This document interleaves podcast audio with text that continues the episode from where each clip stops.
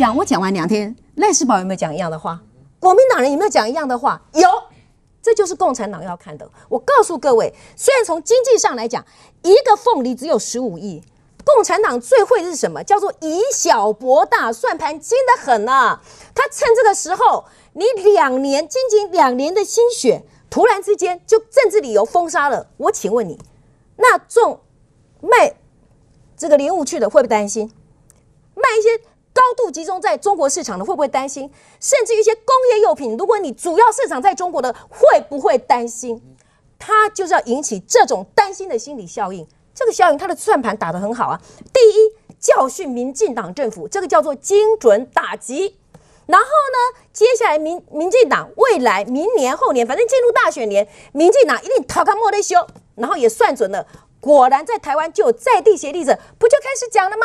回到九二共识，九二共识是什么？照习近平的定义，就是一国两制，不就是吗？好，以农逼谈，以农促谈，回到九二共识去，你又不是进去一个中国里头了吗？请问一下，这不是养套杀吗？是谁在这边敲锣打鼓？我面对这事情，团结都来不及了，是不是？但是共产党没有想到的一点，他千算万算，他错了，他对台湾也错了，他对对世界也错了。第一个错是，他本来以为台湾会天下大乱。但是没有想到，台湾居然三四天之内，我们买了四万多公吨，对，就完全达标。第二，他也没想到台湾人居然是这么样子团结。然后呢，国民党呢，本来敲锣打鼓的，在那边帮闲的，照着他的节奏的，现在国民党要头一转，也要开始卖起凤梨来，卖了几千公吨了。哦，再来关心美国国家人工智慧安全委员会向美国国会发出报告哦，示警美国如果过度依赖台湾晶片制造商呢，一旦中国入侵台湾，那美国恐怕会失去半导体的技术优势，也将成为国家竞争力的问题。人工智慧安全委员会发出报告，示警美国可能因为依赖台湾晶片失去重要优势。We are very close. to losing the cutting edge microelectronics with power our companies in our military because of our reliance on Taiwan.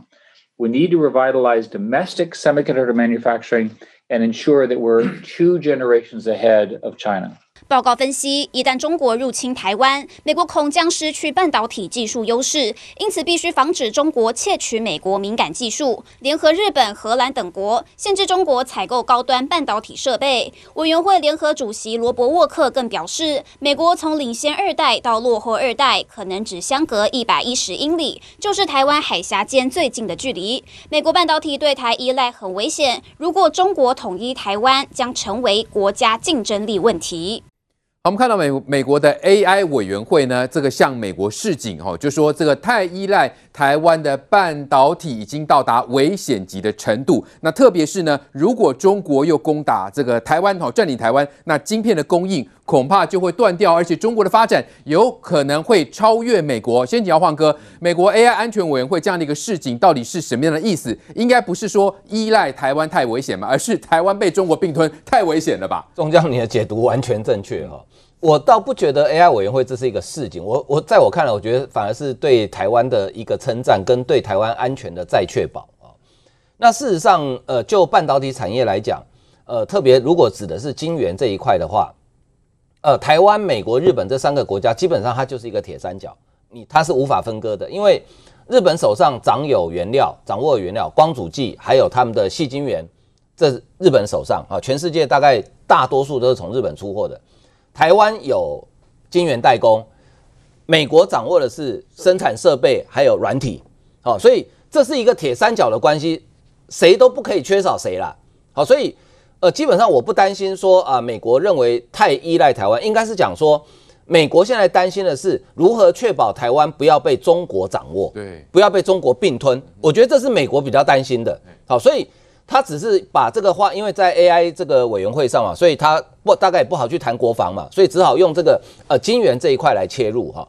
那其实呢，呃，台湾在这个呃为什么我们称台积电或者说我们的整个半导体产业链叫做护国神山啊？除了它创造经济上的产值之外，在战略上，其实很早以前就有人提出一个细盾的概念嘛，就是这半导体的产业链，其实它在整体的国际战略上，它是在保护台湾的安全。其实不止美国，你觉得日本或是像欧盟的国家或澳洲，他们会乐见台湾被中国掌握吗？不可能，他不可能嘛，因为台积电光台积电一家的晶圆代工的产能就是全球的一半。那如果被中国掌握，等于是全球有一半的半导体产业的代工链，它是掌握在中国手上，这是其他民主国家它没有办法接受的。好，所以台湾有了半导体这个产业链之后，它对我们整体的国家安全其实是有非常正面的帮助的。哈，那美国怎么去？为什么会弄这个？然后再加上，如果你把昨天这个他们那个贸易谈判代表的年度报告把它合在一起看，其实美国在。呃，科技战还有贸贸易战这方面的大战略大概已经非常清晰了。好，包含他们的半导体产业，他们美国国内已经提出了要加强投资，要领先中国至少两代以上，就是我不能让中国追上来。对，好，这是美国要加强投资。另外，在贸易的部分，基本上，呃，贸易谈判代表给政府给白宫的建议还是说，中国在很多方面，包含我刚刚提到的，呃，智慧财产权。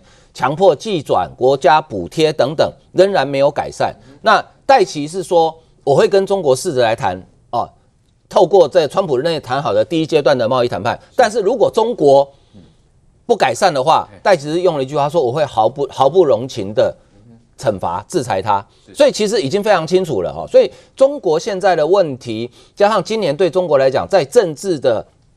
其实上是很重要的。对，今年是建党一百周年，然后是他的第十四个五年计划的第一年。是，习近平一定想交出政绩，因为这是他的政治大拜拜。再加上明年他的国家主席任期要到了，他能不能变成呃习皇帝的第一过渡成习皇帝的第一任任期，关键就在这两年。所以这两年中国可以说是内忧外患。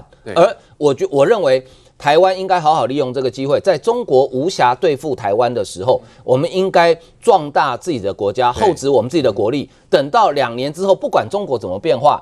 台湾有可能利用这短暂、短短的两三年的时间，我们已经发展出一个完全不同的面貌。是好，我们看到这个美国 AI 委员会呢，呃，向国会提出这样的一个示警，其实呢，呃，主要是担心台湾会被中国占领，那同时也担心中国的半导体产业有可能会超越美国。但事实上，有可能吗？事实上，这个中国的半导体产业出现了一个大状况啊，来，嶔煌，最近不是他们有个千亿晶片的大骗局吗？好，也就是说，他们的这个武汉红芯。呢，最近被拍到了，他们的这个厂房呢，已经变成了烂尾楼，盖到一半就盖不下去了。哈、哦，这个当初号称总投资了超过一千亿人民币，现在是以骗局收场。同时，我们也看到啊，当时的这个前执行蒋尚义就是台湾过去的、啊，但问题是这三个骗子如何骗倒蒋尚义呢？甚至更夸张的是，在出事之后呢，还把红星所有的失败都归在蒋尚义的头上啊。对，你看到这个是一个中国的千亿晶片大骗局，但是中国还有好几个。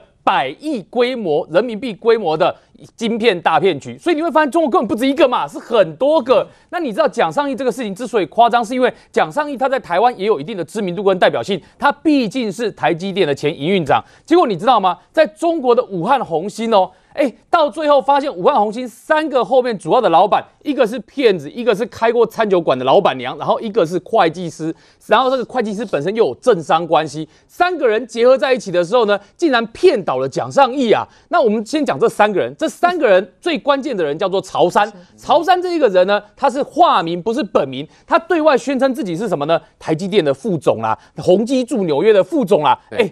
这两家公司跟他都没有关系，他都说自己是人家的副总，然后打着宏基跟台积电的名号在外面招摇撞骗，结果呢，竟然拐到什么呢？竟然可能拐到我们刚刚讲的有一个这个正二代的龙伟，然后跟另外一位我们讲说这个李雪燕他们的合伙人，三个人一起说我们要搞半导体公司，三个都没有做半导体的经验，结果呢，三个人先去找了武汉政府，然后找了之后呢，武汉政府同意有倾向合作，然后他们再透过这个。这个我我们所谓的猎人头公司去找上了蒋尚义，再找了台积电说要挖一百个技术员，结果这样的局一起来了之后呢，他们就把把蒋尚义找到中国来，让他看说哦，你看住进出都高档的酒店呐、啊，前面往来的都是黑头车啦，然后就跟蒋尚义说，我们后面都是有很深的人脉哦。当蒋尚义要继续往下问的时候呢，他们就跟蒋尚义说：“你不要再问了，再问下去呢，这个部分就很敏感，事涉国家机密。”哇，他一讲完之后，蒋尚义觉得这整件事都好像是真的呢。那所以呢，蒋尚义就说：“好，那这我就帮你们一起来做这个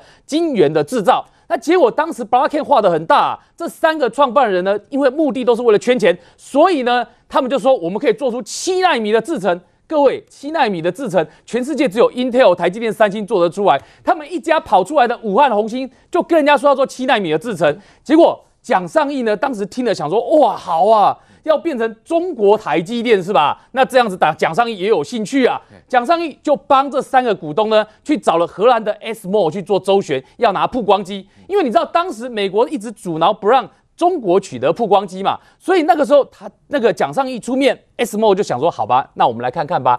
ASML 不是你要买就买哦，ASML 的曝光机是他要派人到你工厂里面去评估过了之后呢，他觉得你 OK，他才愿意做你的订单。结果你知道多夸张啊？ASML 荷兰的 ASML 派人到现场去了之后呢，这三个人潮山、李雪燕、龙伟这三个创办的大股东。哇！用同一道公关的技巧，把人带到酒店去啊！灌醉之后，每个人再送他中国字画，给他把他按来的非常的好。按来到 ASML 的人说：“哇，武汉红芯是我们看过最好的中国半导体团队啊！”所以连 ASML 也被骗。然后 ASML 就决定出货给他一台，嗯、出货给他一台，变成是中国唯一一台的曝光机。你看多珍贵啊！嗯、结果呢，当蒋尚义想说得到这台曝光机这么珍贵啦，要开始做啦，结果。这三个大股东呢，就把这台曝光机拿到银行去抵押，抵押了五点八亿人民币出来，因为他们就是要现金嘛，拿去套现，去套现。所以蒋尚义觉得说，哎，你们不是告诉我说要做这个几纳米、几纳米的晶片吗？怎么拿到曝光机你们就拿去抵押？这怎么回事啊？所以蒋尚义就跟他们说，那你们这样干的话，我不做了。结果呢，这三个人这时候翻脸了哦。这三个人怎么讲？第一。中国做晶片是民族之心在做晶片，全民等着看。第二，这个责任，那我们把失败的责任通通算到你蒋尚义头上。哦。第三，我们要采司法途径去告你。所以这一讲完之后，蒋尚义就被他们威胁住了。不但被威胁住呢，各位再看看这张照片哦，蒋尚义还被迫在武汉红星，因为他们要把这出假戏把它演完，因为你补助要骗完。结果呢，武汉红星还办了一场。二零二零疫情期间，坚守岗位员工表彰大会，蒋尚义还被迫在中间，你有没有看到？被迫出席比格战啊！然后呢，被这这就像人质一样被押了出来，办了这样的一个仪式。结果蒋尚义后来受不了，找了律师帮他处理之后，他脱身了。但是问题，他脱身了之后，这个厂等于就废了嘛。但是他的大股东也跑掉了，跑掉谁倒霉？债主最倒霉，被他们借钱的人最倒霉嘛？对，承包他工程的人最倒霉嘛？因为当时他们赚两笔钱：第一，政府的补助；第二，哎，比如说中江你是营造厂，你要来接我的工程，你先付保证金啊。这个保证金你也拿不回去啊。所以这一些债主找上门去盘债了之后，才发现说你钱是怎么洗出去的？一百二十四亿应该有的账上建薪，为什么只剩下几千万而已？后来查下去发现说，哦。这些人在广东佛山设了一个汉奇工业公司，说要提供武汉红星培训，提供这个培训课程里面，你知道多夸张吗？这个培训中心的讲师一个月的月薪有人高达三十万人民币哦，一个月的月薪等同于一百多万台币。我请问你有没有比这更更肥的薪水？然后这样子的把钱洗出去的过程里面，还发现说培训公司上课的教材其中一本。叫做《三国演义》啊，你有看过半导体厂上的教材叫做《三国演义》的吗？完全是在这里面，它就是出现这个状况啊，所以你就会发现，它从头到尾就像是一场骗局一样。然后到日前才宣布说正式的解散，员工那个通通都解散，公司正式的结束。结果呢，武汉红星这件事被爬起来了之后呢，另外一家中景航天半导体在盱眙县的也被爬出来了。盱眙县是什么呢？做小龙虾的地方，想要做半导体，要去做感测元件的半导体，结果搞了好几年，投资了一百二十四亿人民币，就是我们刚刚讲的，也有这种百亿型的，结果到最后，记者到现场发现没看到半导体，但是看到什么？看到好几只鹅啊，本来应该养半导体的，变成养鹅场了。然后另外一家，这个我们讲说叫时代新存，前身是德怀半导体的，这更夸张。为什么呢？因为去到现场了之后呢，才知道说员工在做记忆体晶片，良率只有一点七趴，一个客户都没有。但是他们养的鸭跟鸡有很多的客户，因为他们的地方领导都会去吃他们的鸡跟鸭，拿来做烤鸭设备使用。所以你可以看得到的是，中国这个骗补助的状况啊，它告诉你一件事情：晶片这件事情对中国来说终究是一个痛。所以回到我们前面在讲的，中国为什么只敢出手进凤梨，不敢出手进晶片？因为它一旦进完晶片之后，你知道中国的前十大出口商里面有四家都是台资，都是做手机跟笔电有关的。一旦没有晶片之后，中国的出口有两兆会蒸发，至少有五十万的员工会失业。所以这个就是为什么你看他敢出手说去进凤梨，他不敢出手去进晶片。但令人遗憾的是，台湾竟然还有人说：啊，你台积电敢不敢撤南京厂？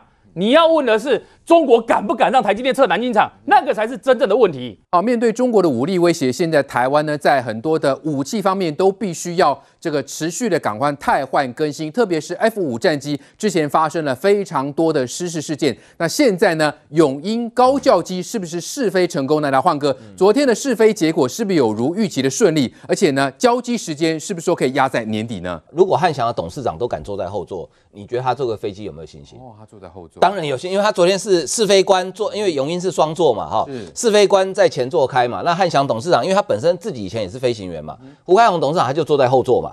而且下来之后，他比个大拇指说，比大家想象中的性能更优异嘛，表示说汉翔自己，当然你也可以讲他老王卖瓜自卖自夸啦。可是他如果对自己的飞机没有信心的话，我不认为他敢坐在后座。因为他也是空军，对他也是空军出来，所以他对飞机的了解程度一定是高，远高于我们我们一般人嘛，好。那永英这个教练机呢，因为它必须负担双重的任务，在平时它是担任高教机跟步训机，就是所谓的步训机啊。那可是万一战时的时候，它的平战转换的平台很快，它马上就可以变成一个战斗机哦哦。所以永鹰的测试的项目为什么现在要赶快交给空军啊？今年会交两架给空军，然后今年交两架，对，空军先去做战评，就是做战术评测啊。那他要做战术评测的范围就比较多，除了一般教练机该有的战评项目之外，他必须还要做呃作战的战斗机的战评，比如说近距离交战哦、视距外交战等等，都要通过空军的测试。那空军测试期间一定会发现有一些缺点，可能需要改善，他就在通知汉翔。那汉翔是希望能赶在。二零二四年可以先交三十三架给空军的七连队，就是台东的那个连队。是，因为空军的七连队它扮演的非常重要角色，它两个角色，一个是步训机的角色，就是空官的学生毕业之后来飞低阶的教练机，低阶的教练机飞完之后要准备要接呃要飞三种主力战机的时候，要有一个步训机，就是永英要扮演这样的角色。是，另外在七连队还有一个叫做假想敌中队啊，假想敌中队就是。那个帅帅的阿汤哥演的 Top Gun，就类似那样的部队，就他每天必须去模拟说，呃，做攻击可能会用什么战术，那我们要用什么战术去应应他哦，所以他要先交给七连队。当然，先交给七连队很重要的原因是因为七连队现在使用的 F 五战斗机真的太老旧了，老旧了。所以去年我们很不幸的发生了一个很优秀的飞官这样子不幸的殉职嘛，对不对？所以希望能够快点交，然后呢，也为。已经台湾停摆了二十几年的国机国造，再重新再延续下去啊！台湾如果没有停摆这二十几年，我觉得我们现在搞不好连主力战机都可以生产。哎，焕哥，那之前外界所说的这个呃，包括这个呃进场的这个降低速度问题，对速度问题，还有说你如果要转换成这个战时也可以当战斗机，对，那挂弹部分也都克服了吗？对，进场速度快，现在是因为它的载重重，因为它多了大概一千磅的各种感测器。因为它现在在测试阶段，所以需要很多的 sensor 要收集资讯嘛，那就就重量就多了一千磅，一千磅就是四百五十几公斤，哇，这么重，所以它将来真正式交机之后，它这个就拆掉了，所以速度少了四百多公斤，它进场速度就会慢下来。好，那至于说平站转换，呃，挂在挂炸弹的问题，我想如果说是汉翔敢交给空军做评测，这一定是在空军的评测项目之一。那你如果不及格的话，空军自然就不会接收嘛。你就汉翔，你就给我改到好为止。再改进，因为这个是汉翔是呃这个制造商，空军是他的客户，你一定要想办法满足客户的需求嘛。所以我想这个应该大家都可以不用不用过度担心的。